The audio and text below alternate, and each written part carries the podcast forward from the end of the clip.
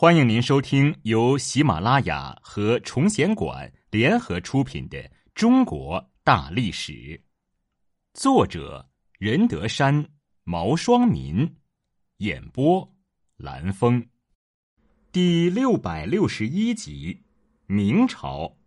空前集权，七下西洋市民社会。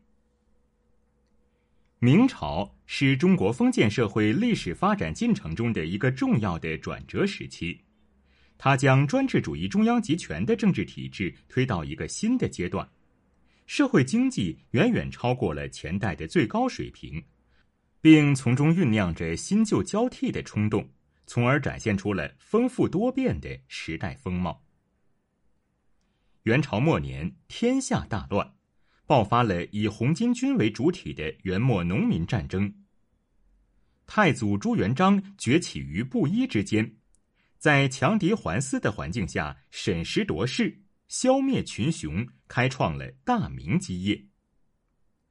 明朝建国后，他凭一人之力，一手创建了明朝的各种政治法律制度，几乎一人完成了明朝延续近三百年的机构设置。成祖朱棣发动靖难之役，登上了皇帝的宝座，草创了影响深远的内阁制度。通过这些大刀阔斧的改革措施，奠定了明朝政治体制的基本格局。北元势力退回到漠北草原，为明朝提供了一个有利的外部环境。在元末动乱中受到严重破坏的社会生产得到了恢复和发展。到了永乐年间，国家的综合实力，在亚洲乃至全世界上都居于前列。成祖凭借着雄厚的经济实力，派遣郑和多次出使西洋各国，促进了明朝政府与西洋各国之间的友好往来，显示出明朝在世界上的影响力。仁宗和宣宗二帝虽然没有雄才大略，却堪称守成之主。在他们的统治下，明朝进入了一个稳定强盛的时期，史称仁宣之治。总的说来，这段时期政治清明，国力蒸蒸日上，堪称明朝的盛世。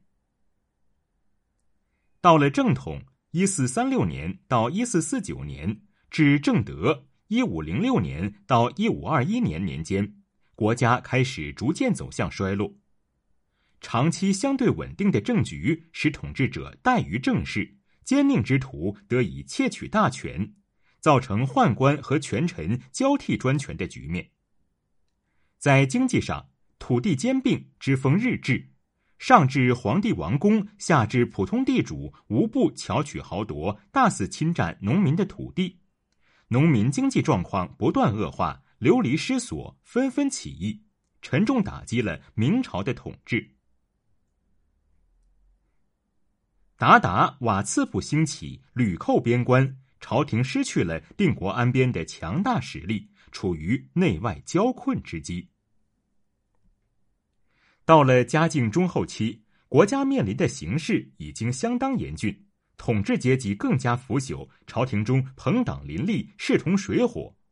漠北蒙古势力日益强大，不时率兵南下骚扰。与此同时，倭寇也不断入侵东南沿海，甚至窜至南京，形成了南倭北虏的局面。面对这种危机四伏的局面，统治阶级内部的一些有识之士主张政治改革，以缓和社会矛盾。张居正就是其中的佼佼者。作为一位出色的政治家，他雷厉风行地展开了一系列的改革，给日渐衰颓的明王朝带来一种新的气象。张居正去世后，改革宣告失败，明朝的统治也自此走向了穷途末路。统治者不思进取，首辅秉政与宦官专权交错更替，政局非常混乱。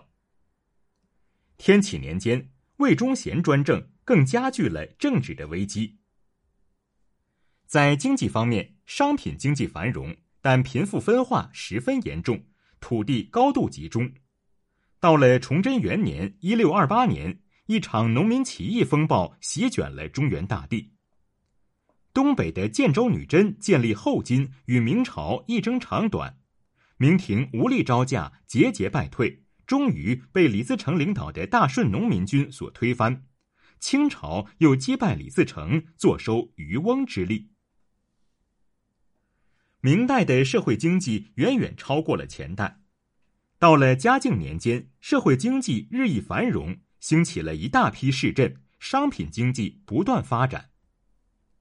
随着经济的发展，在思想文化领域出现了不同于以往的新气象。从明代中期开始，心学便取代了理学的主流地位。出现了反传统的异端思想，在文学方面出现了许多反映市民生活的名篇巨著，这些变化都是明朝时代风潮的缩影。